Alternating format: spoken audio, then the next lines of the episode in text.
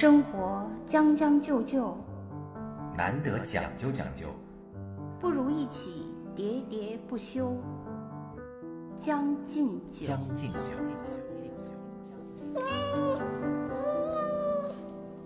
大家好，欢迎收听这一期的《将进酒》，我是兔子，我是江山。今天的心情啊，不是特别的好。对，因为我前两天就听江山跟我抱怨过，竟然他这么一个循循儒雅的人啊，居然跟邻居爆发了一场恶战。我搬到我们这个小区来呢，一共经历过两次和邻居交恶的事情。嗯，第一次呢是，我有一次停车，我的车位前面呢横亘了一辆车辆，就导致呢我呢就是很难很艰难的停进去。我在停的过程中呢，大概前前后后就几进几出，大概得有十几次，才终于把车艰难的停到了车位。然后横在我前面呢有一辆别克车，别克车旁边呢坐了一个七十岁左右的老头老人家，这老人家就蹲在那儿看。然后等我下来之后呢，我就走到那个车跟前，我说：“这谁家车呀？停在这个位置，好缺德呀！”嗯，然后他悠悠的站起来说：“那个老头。”没有悠悠的，他噌的一下就站起来了，说：“你骂谁缺德？”就那种老北京的当地人。嗯嗯。我说：“就这车主缺德啊！”我说：“停在我这车位跟前。”他说：“这我车，你干嘛骂我呀？”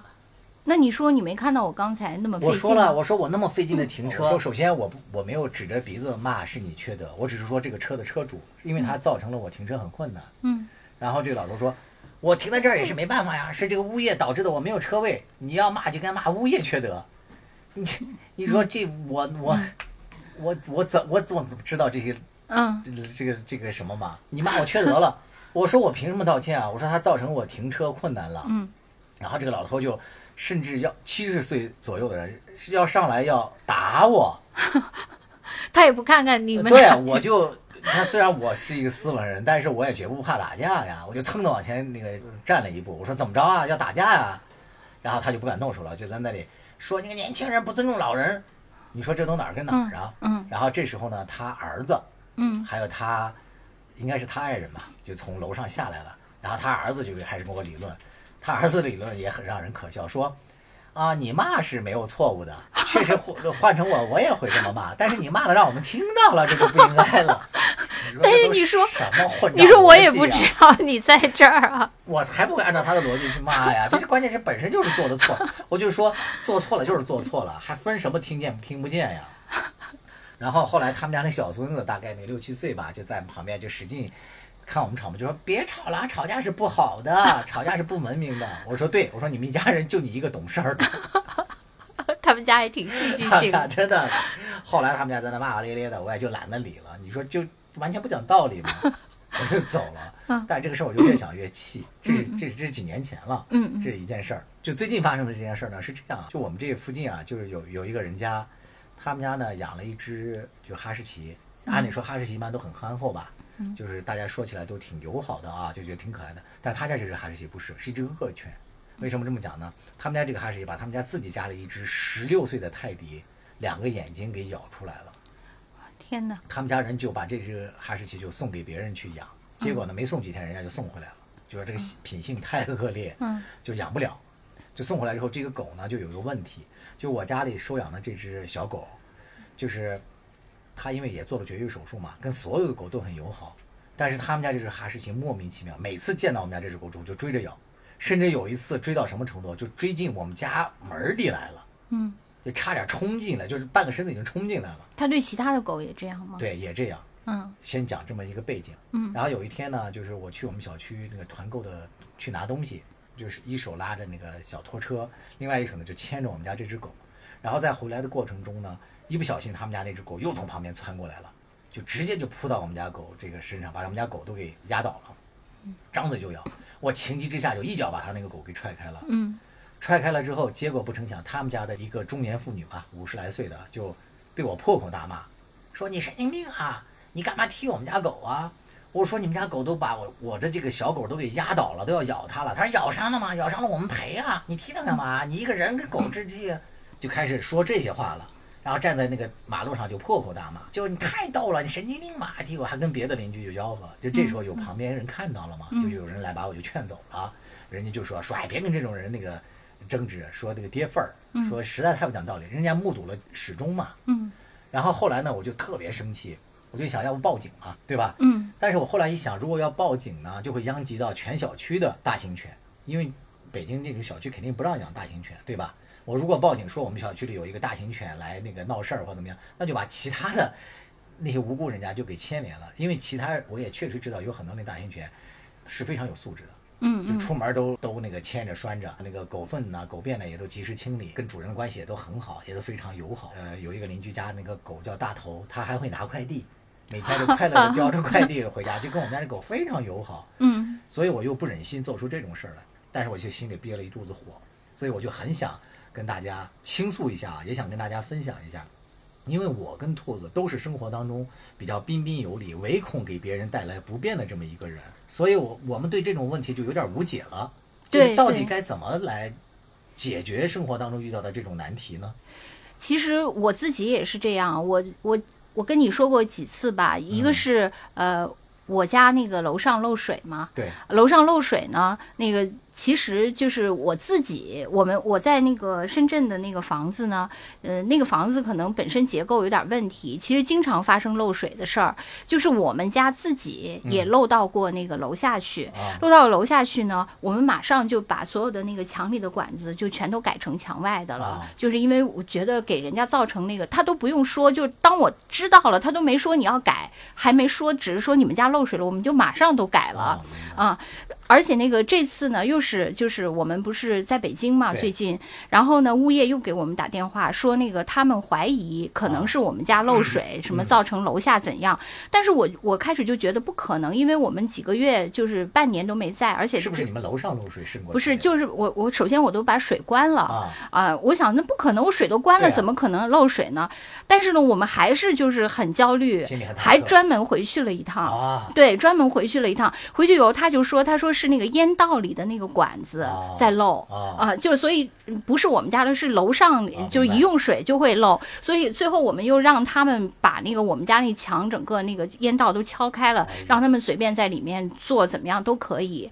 所以我就觉得，如果我给别人造成了怎样，我是首先特别焦虑，嗯，我我就觉得这件事情就是不解决，我简直是寝食难安。嗯我宁愿就是自己先挥刀自宫。所以你说是不是咱们的道德底线太高了呀？我我可能到这些恶霸类的人，你就没有办法。我觉得可能还是就是说，就是每个人的痛点是不一样的。嗯就说我们的痛点是生活中不要出现这些，就是扰乱我的那个，就给别人添麻烦、给自己添麻烦的都不要出现。嗯就是他，呃，比如说让我花钱，怎么样解决，找人我都可以解决，只要我能把这些麻烦平息了，然后大家都能恢复正常的生活秩序，嗯这个是我的追求。我觉得这个如果说每个人都有自己的那个利弊算计，这个就是我的利弊，我就是求的一个平静。嗯为此花一些什么金钱什么的，我觉得我都无所谓，而且我恨不得赶紧把它给花掉，以能平复。但是比如说对于我楼上他漏的，我们家就已经就是满目疮痍，但是呢，他就比如说那天他说要来我们家看看，就这个背景要补充一下，有些人可能没听过前面几期节目，嗯就是兔子说过他们家楼上住了一户养狗的人家，对对对。然后长年累月的他们家会那个也不遛狗，对可能就在上面清洗狗的那个 对对，就什么粪便什么的吧，说经常用水，然后水就经常往楼下渗，对，它就是还有包括空调水什么的，反正就各种水已经把我们家弄得都不行了。然后他们这个房东呢，有一次来，就是然后我专门在家等他，结果他们夫妇俩一来呢，首先我根本也没有想让他们赔偿或怎么样，我只是想让他们把现现况给遏制住，就是嗯别再继续漏了。结果呢，最后 我他们来了以后，我觉得我在这种谈判中就是马上就是处于非常劣势。最后谈判的结果，他们就是说这些都不是我们的问题。反正现在不也那个空调水，我们已经换了空调了，也没有了。那个这个漏水我们也解决不了，这都是房子的问题。最后就是，总之他们那个视察了一圈的结果就是他们什么也不用做。哎呀，结果这个，结果我就当然了 我最后也不知道说什么，结果这个谈判就结束了。啊，所以我就是说，我跟他们的观念是特别不一样的，就是因为如果我是楼上的人，我就是必须马上解决，因为我觉得这个我一刻不能容忍。要么是水管，要么是做防水啊，对，因为我的底线是不能出现各种麻烦，不能打扰无论我和别人的生活秩序，这个是我的底线。但对他们的底线来说，他们这个房子是放租的，我就是拿这个房子来赚钱的。如果让我这个里面要有折损，哪怕是就是我要维修的折损，那就是对我巨大的损失，哪怕出一百块钱，我也绝不干。哎，我觉得这个是因为建立在我跟他的那个底线完全不同的那个基础上。嗯，其实我我确实觉得，就是尤其是有了小区的群以后，我就会觉得你见见多了小区里面这种事情这，个说的太对了。太多这种事情而且呢，嗯，我觉得我也不是一个特别有怎么说，就是特别能啊，对，一个是我本身也没有战斗力，另外我也不是一个能铁肩担道义，为了那个公众的事情嗯呃站出来的。但是呢，我也不是说这个事情一定要到我头上我才会，到别人头上我都不管。我觉得如果有一些公众的投票啊什么要需要参与，我也会参与。但是我呢，就难以成为那种挑头的嗯去去抗争的人。对，这个跟我刚才说的，就是怕打破生活秩序，就是你耗费那个一些精力，其实包括嗯害怕发生冲突，是同样的逻辑。大家好，我是北京电台主持人耿化，朋友们都爱叫我带货达人。这一次我代言的是一档生活脱口秀《将进酒》，由我的两位老友江山兔子出品，社畜日常必备，通勤路上首选，华语地区包邮。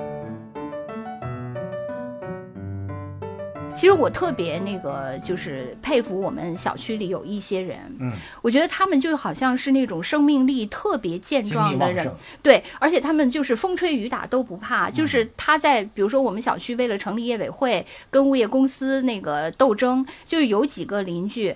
我觉得他们可能真的是从小的那个生长经历吧，让他们就是真的可以说是那个不怕事儿。我确实就是怕事儿，我真的吹雨打都不怕，怎么那么熟悉呀、葫芦娃是吗？但他们真的是不怕，我确实是怕事儿，他们就不惜为这个，就是各级政府去找怎么样去应对都可以手，段，对他不怕嘛。对，用各种方式。对我觉得这个就，但是呢，他们是很少见的一些人，我是另外一一种人，但还有一种人是这个事情呢不到自己头上，就、就就像什么事情。比如说我，我就举个例子，就是最近我这个在深圳那个小区叫建那个垃圾分类嘛，要建垃圾站，嗯，就是垃圾站到底建在哪儿？这个方案就开始让大家那个提意见啊，就没有人管，连看大家都不看，你爱建哪儿建哪儿，随便，就根本就不管。但结果是最后一旦建到谁家附近，对，后来呢，开工了以后，有一家才发现，就是有就是有几家吧，发现那个垃圾站就在他们窗户门口，啊，然后他们马上就开始那个啊对各种维权，就是各种那个什么就绝不干。就就开始，而且呢，就你维权也没关系，就开始诅咒说你们业委会是怎么搞的？你们是不是拿了那个什么街道的好处？为什么那个不建在你们业委会主任家的门口，要建在我们家门口？然后呢，就他们就比如说这个 A A 单元，他们就开始维权，就闹得那个天翻地覆，就啊打什么市长。对，打市长热线就各种闹，包括对小区里的各种人的诅咒，然后对那个什么，反正就从上到下诅咒一番。然后之后呢，那个就是各部门迫于他们压力，决定建在 B，、然后这这时候 B 又重演一遍对。他 A 的时候呢，B 从来不说话。就是因为那个垃圾这个分类这个事儿，啊就所以说要重新建嘛。导致了有半个月的时间，我都不知道到哪儿去找那个垃圾桶了，找不着了，因为那个垃圾桶永远在跑。对，就是这样嘛，因为他们就是就是当 A 维权的时候，B 就像没没就啊就所以都是这样。我就觉得，如果是呃，就是他们这两类人都就比如说你特别富有牺牲精神，愿意为集体的利益去冲刺，我觉得一般人也做不到。嗯但是像他们这种，你就是说不到我门前，你任那个天崩地裂我都不管，我觉得这个我也有点太过了。然后一到自己门前，那简直就天崩地裂。不但我天崩地裂，你们所有人都别想活。个人自扫是吗？门前雪。对而且他对，而且他那个 自家有门前雪的时候，他让你所有的人都别活，然后把所有的人都要咒骂一番。对呃，这你说这个也太哎，你。说这个是不是就是那个人性本身就具备的？对，这个肯定，你如果是？你你如果是从就是对他来说就是利益最优对啊的考虑，那肯定对。肯定是这样。但是呢，这个就是说，你人为什么是一个理性的动物？或者说人为什么是一个社会化的动物？对你还是要综合考虑嘛，是不是？你不能说你就眼前的就让我楼上的邻居和我说的这建垃圾站建到自己家就急的人，其实都是一个道理。啊你只要是妨害我一分这个邻居说我那狗就咬咬你，又没把它咬死，你们把它咬咬伤，咬咬伤了我也会赔的，就就是对，而且我觉得赔偿这件事情真的也特别可笑，因为赔偿是一个，嗯就是因为没有办法了的一个很差的一个补救当然了，就像人家说什么民主是一个最不坏的解决那个解决办法一样，其实这个补偿实际上是一种没有办法下最坏的办法大。家还不会感同身受。你说到人身上，就一个人要扑过来拿刀子捅我了，我还不能把他踹开？对，而且就是难道我，还必须得我进了医院出院之后，我再问他要医疗费？是，所以补偿是一种真的没有办法的办法，对是最不好的办法，并不能啊就并不能说你因为我可以补偿你，我就可以任意。对呀，这个逻辑完全就道德基准不一样啊。哎，这这这个就是这个邻居，这个们知恶知错，当然咱们不用细说了，他就是恶，就是就是错误的。但是对他们该怎么办呢？像咱们这种书生，对，所以可能就是还是应该强健一点儿吧。我觉得我就是特别，我为什么特别佩服我们小区那些敢于呃，就是为公众争取权利。一个是他们很无私，另外就是说他们涉及到自己的事情的时候，也不会像我这样的。就是以怕事儿，嗯能赶紧把这事儿抹平了，对或者说我我宁愿为了抹平我自己吃点亏也没关系的那种。是我在这个出了这个事儿之后呢，也上网啊看了一些社区啊、论坛、微博啊，就大家遇到这些恶邻之后的呃做法，大概就分成这么两类吧。一类就是那就是秉公处理啊，就是走公的这条路，诉诸于比如说像警察或者是什么社区啊什么的来，呃，但是呢。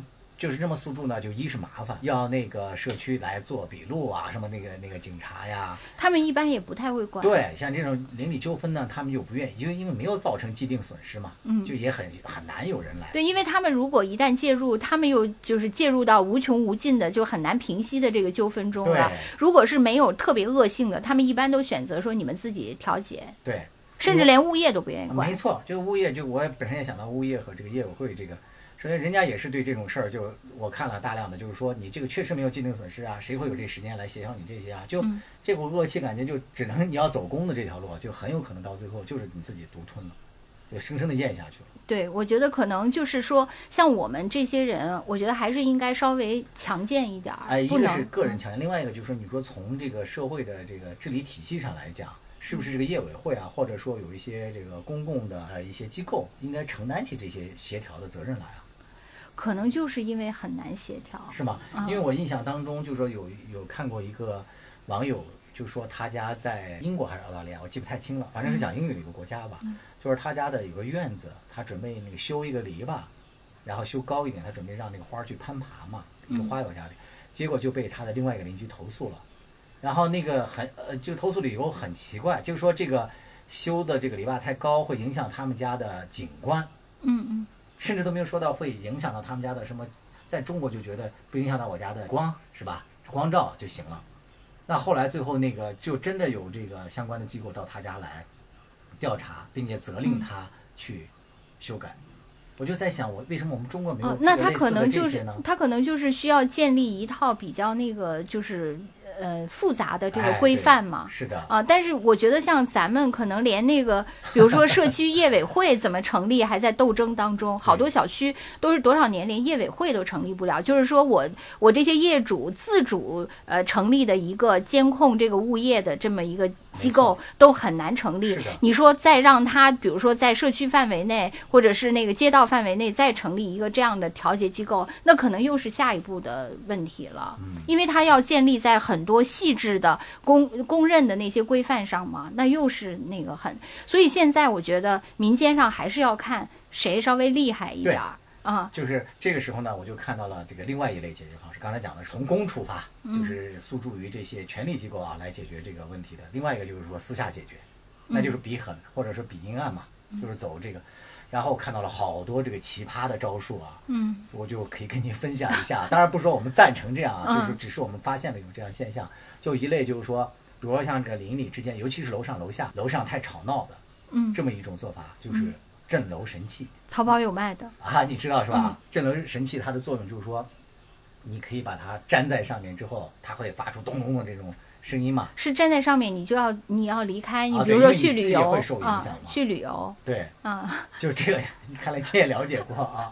了解过啊对。但是说实在的，就像你我这样的人，绝对狠心狠不下心做这，个事情拉不下来脸啊。啊！你想就把它震飞了，然后下次大家再见面，多尴尬呀！我觉得我不用想那个，就是 下次见面，比如说我就是把这个震楼器开开，我走了，我走了以后，我就会如坐针毡，我会想，哎呀，这样的话我也太打扰别人了，他怎么会生活他呀？都打扰打扰你这么久了，对，但是我可能我就我真的我就受不了，我会日夜都会被这个，我可能马上就会回来把它关了。我还见到其他的一些更损的招数啊，比如啊说是用什么五零二不粘胶啊什么的呀，粘他家钥匙孔 什么这些，真的有很多就是嗯你不是跟我来这个阴暗的招数吗？我就用更阴暗的招数来对你，嗯，有很多是这样的，那这样的话，矛盾会升级成凶杀案其吗？呃很有可能。你说我们不愿意跟这些这个恶灵啊斗争到底，是因为我们软弱呢，还是因为我们聪明呢？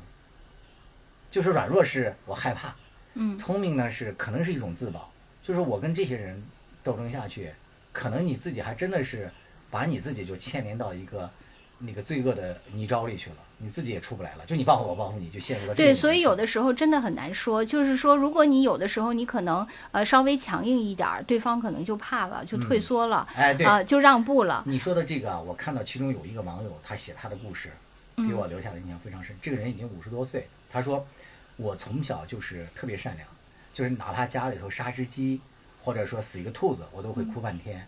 他是因为这个原因，所以我在日常和大家交往当中，因为我的善良，我对所有的人都退让一步。结果呢，我的这个退让呢，被别人当成了软弱。他说别人随随便便就用言语来攻击我，就一直变成我是一个最最容易被人欺负的一个叫什么软柿子。他就甚至连比我瘦弱好多的小孩儿都动不动过来踢我一下、打我一下，以此为乐。他说我这种忍让的性格一直持续下去，一直到多大呢？他说我在五十多岁的时候，有一次我忍无可忍，嗯他说我就在被欺负之后，他说我就爆发了，但是呢，我付出了极其惨痛的代价。他没有讲这个代价是什么，嗯但是他说这件事情却让我明白了一个道理，就是人生在世，你如果想靠善良和靠这个为人当中的柔软，想去换取自己生活的一份平静，绝对是一个异想天开。他说是不可能的，你必须得强硬才能保护自己的柔软。各位好，我是中央广播电视总台主持人李志。面对生活，是该将就将就，还是该努力讲究讲究？且听我的两位老朋友兔子和江山为您好好说道说道。欢迎收听脱口秀节目《将进酒》，每周一、周四晚八点准时更新。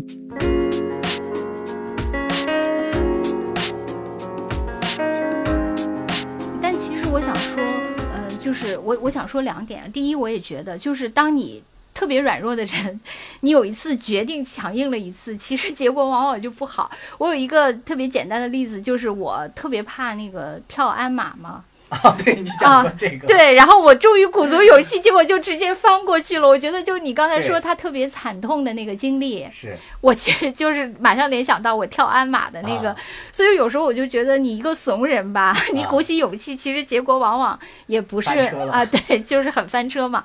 然后另外我就觉得。有的时候，人家就是说那个，呃，相敬如宾嘛，就是你敬我一分，什么啊我敬你。可是，那你说人到底应不应该就是善良的待别人呢？我觉得现在可能是分情况，呃，咱俩之间肯定就相敬如宾嘛，对，我觉得咱俩有点太过了太过了，啊，对，就对吧正向，对，咱俩应该 就再勇敢的互相再恶一点。对就是累计的好感，就是不停的那个加吧，加到最后都危楼高百尺了。对，稍微一碰就塌了。对，嗯但是还有一种呢，就是有些人呢，呃，我觉得社会中有很多这种人，他本身呢不是一个善良的人，反而呢，当他嗅到了对方是一个善良的人的时候，他不会理解为理解为是你这种呃主动的对他的示好，他会理解为你是一种软弱。嗯，他他觉得他的机会来了。对他反而觉得机会来了，我就要从你身上攫取到我在别人身上得不到的利益，吸血鬼嘛，嗯嗯，对吧？不论是在日常交往当中，甚至有一类情感当中，不是也有这种人吗？就又回到那块，有些人就是 PUA，嗯，一方控制另外一方，对，所以他们就说很多规则都是只是那个防君子不防小人嘛，吧？对所以说有就是些这个道德规范也是这哎，样的对，。所以我现在就越来越坚定的认为，就是这个善良是有条件的，你不能嗯对所有的人都善良，你对所有的人善良其实就是懦弱。对，但是就是说，哎，真的很难把握这个度。就是刚才咱们说的，你有的时候你稍微强硬一点，可能就阻吓了对方的这个恶意；但有时候呢，你强硬以后，对方更强硬，你矛盾升级，直至发生惨案。所以说咱们可能也不能怕事儿，因为咱们平时就就软弱惯了嘛，嗯，就不习惯和那个对你不是说那个你经过了这个对我抑郁症以后，你已经我对我经过呃抑郁症是这个呃是我自己心理和外界关系的一种调试嘛，嗯我不是那么再在意别人的看法和观点了。但是我对这世界并不是还是那么其实有的时候，我们就刚才说的，一个是怕事儿，有的时候就刚才一个原因是因为我希望生活回归平静，另外一个就是在乎别人对自己的观感嘛，啊，就是我怎么能这层已经破除了，啊，对你这层，所以我就说你就是就是层层进啊步。，对对对，升官那个通关打怪，你已经我这几天就在想，九阴真经已经练了四点五级了我突然想到了这个毛主席的啊 一个战略思想嘛，嗯。就是人不犯我，我不犯人。就说我的这个善良，我不主动去犯你嘛，嗯。但人若犯我呢，我必也犯你，我不怕你，就是我不怕事儿，我不惹事儿，但是我也不怕事儿。嗯其实不惹事儿不怕事儿真的很难做到，反正我就是既不惹事儿也很怕事儿。对对，所以我现在就要从这个怕事儿这一层去那个突破嘛。嗯，我这已经有突破了。你想原来那个狗每次咬，我就顶多拽着我们家狗快速跑开，不想引起冲突。嗯但这次我真的是急得我没有办法了，一是我手里头拎满了东西，我跑不及；嗯另外一个就是我为了保护它，只能做第一反应。后来呢，我就回来看到我们家那小狗无辜的眼神，和那个有点害怕和那个胆怯的那个表情。嗯但是它最后没有受伤呢，我就心想，嗯，为了你，我这次那个交恶，我做的有价值。嗯，就我觉得你这个，嗯、就对于你来说真的是一种突破，因为我太了解你了。是的啊，我就心想，下次我要再装把刀。不能上升成恶性事件。但是我觉得这样挺好的是我是给。他直接把那只狗给绝育了，治病救狗。就下次我就靠你了。啊其实你都见过我，我是我真的是特别懦弱。我觉得你过于懦弱了，就是你的嗯懦弱体现在什么方面？我给大家讲一个例子，就是有一次我们在录节目，兔子突然接到了一个电话，就是他在那个外地的一个租房啊，就他父母的房子，他租出去了。嗯。然后那个租客跟他打交道的过程，我在旁边听着啊，我都心里头一股怒火，无名怒火，恶从胆边生。就真的是兔子，呃，一步步的退让。首先是那个人说：“哎呀，今年由于什么那个疫情或怎么样，我都没有收入了，你必须给我减免那个房租。”兔子就说：“好吧，就给他减了一年，哎，不是一年，一个月的房租。然后那个人后来就又说：“哎呀，这个房子什么那个漏水，我要重新找那个装修的工人来给你修一遍，或者怎么怎么样。兔子也说：“啊，那好吧，你找吧，就找了谁我给你报销。”这种我觉得还可以接受啊。嗯最后那个人又是跟兔子说：“啊，我要那个换个空调，你这个空调不怎么怎么样，你你给我出个钱，我要再重新这个。”我觉得这就有点不能忍啊。就这个人已经意识到你太好说话了。就他租你房子的时候，那个条件是大家已经谈拢了的呀。他就是无缘无故就说出来一个，你要再给我换一个空调，再给我加一个空调，还让你出钱。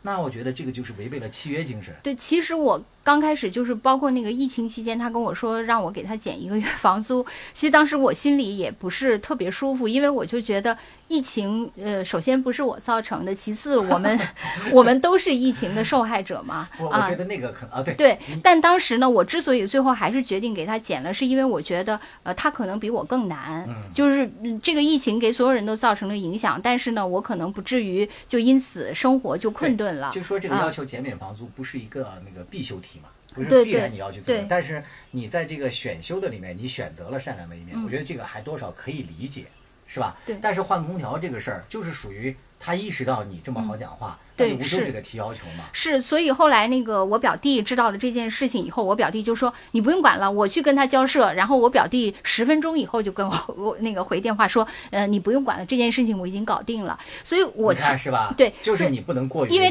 我表弟就觉得你已经 给他减免了房租，你怎么还可以这样的就是无休止的？你那个屋本来有空调嘛，对，是是没有。是。那他这么无休止的提下去，最后你家变成了一个五星级酒店了。就是我觉得呢，就是其其实我原来还我我表弟成长成这样，我其实也很惊讶，嗯因为我们家的孩子其实都是属于比较与人为善，啊都是特别斯文人家，都是特别怕那个怕事儿的人，啊就不愿意跟人发生冲突。但我表弟现在能这样呢，我觉得人呢确实是可以锻炼的，因为他我表弟就是自己创业，他就跟我说，那那天他说他要去替我摆平这个事儿的时候。啊，你还挺诧异。对，我都我说，哎，我说算了，没事儿。我说我我也不是非得租这个房子，大不了咱就不租了都可以，或者让我给他装我也可以。我嗯说我就不希望大家搞得不愉快，我就跟我表弟这样说。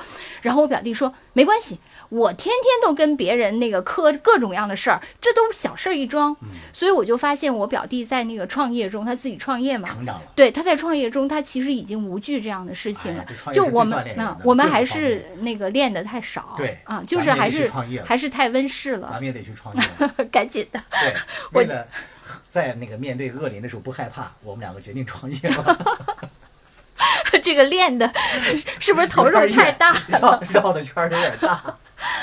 哎，但是说实话啊，我觉得这样倾诉完了之后，心里头就好受多了。嗯，啊对，我觉得遭遇这个困扰的肯定很多人。对，所以我们那个我们两个那个小白啊，跟大家倾诉一下，就是如果你们遇到类似的情况啊，有什么好的这个建议，不论是从心理思考方面怎么找一个出口，让自己平复下来，还是说在现实当中确实很有一些方法啊，不要破坏社会安定嘛，但是也能解决这个问题，也欢迎大家多跟我们互动。